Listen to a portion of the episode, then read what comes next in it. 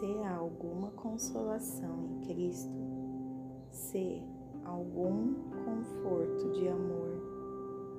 se alguma comunhão no Espírito, se alguns entranháveis afetos e misericórdias, completai a minha alegria para que sejais de semelhante pensamento, tendo o mesmo amor, estando de acordo com uma só mente, que nada seja feita por contenda ou por vanglória, mas por humildade de espírito. Cada um considere os outros melhores do que si mesmo não atende cada um para sua própria, suas próprias coisas, mas para cada qual também para as coisas dos outros. Que haja em vós a mesma mente que houve também em Cristo Jesus, que, sendo em forma de Deus, não teve por usurpação ser igual a Deus, mas fez-se sem reputação, tomando sobre si a forma de um servo, fazendo-se semelhante aos homens. E achado na forma de homem, humilhou-se a si mesmo, sendo obediente até a morte e morte de cruz. Pelo que também Deus o exaltou soberanamente, ele deu um nome que está acima de todo o nome, para que ao nome de Jesus se dobre todo o joelho das coisas nos céus e coisas na terra e coisas debaixo da terra, e para que toda língua confesse que Jesus Cristo é o Senhor, para glória de Deus Pai. Por isto, por isso, meus amados, assim como sempre obedecestes, não só na minha presença, mas muito mais agora na minha ausência, assim também operai a vossa salvação com temor e tremor, porque Deus é o que opera em vós tanto o querer como o efetuar, segundo a sua boa vontade. Fazei todas as coisas sem murmurações,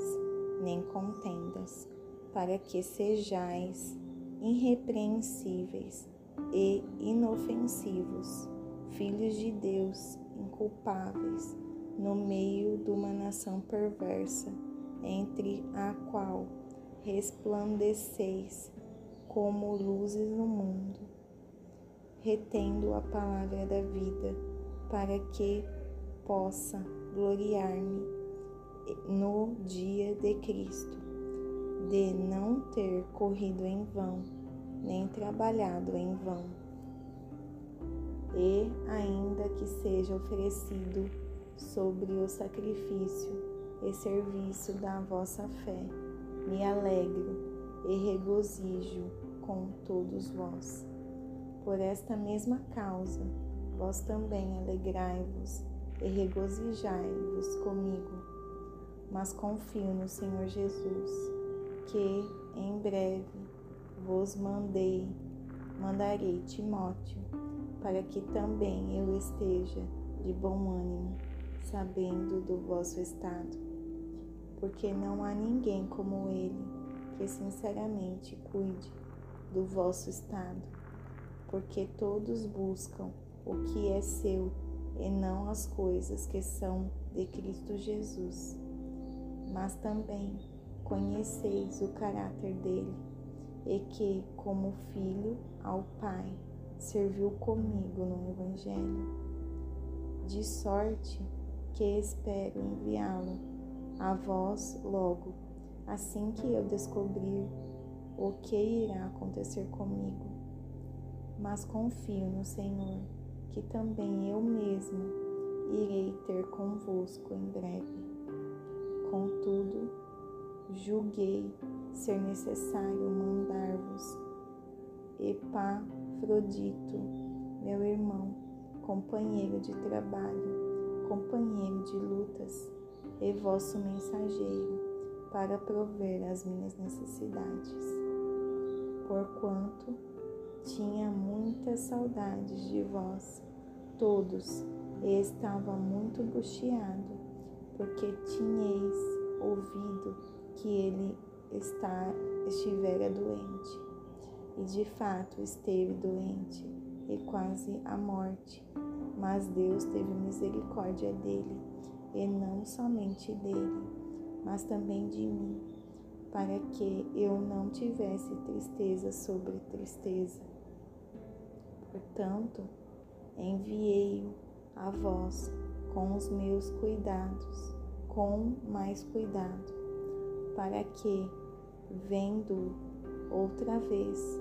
vos regozijeis e para que eu tenha menos tristeza. Recebei-o, pois, no Senhor com toda a alegria e tratai-o com grande estima,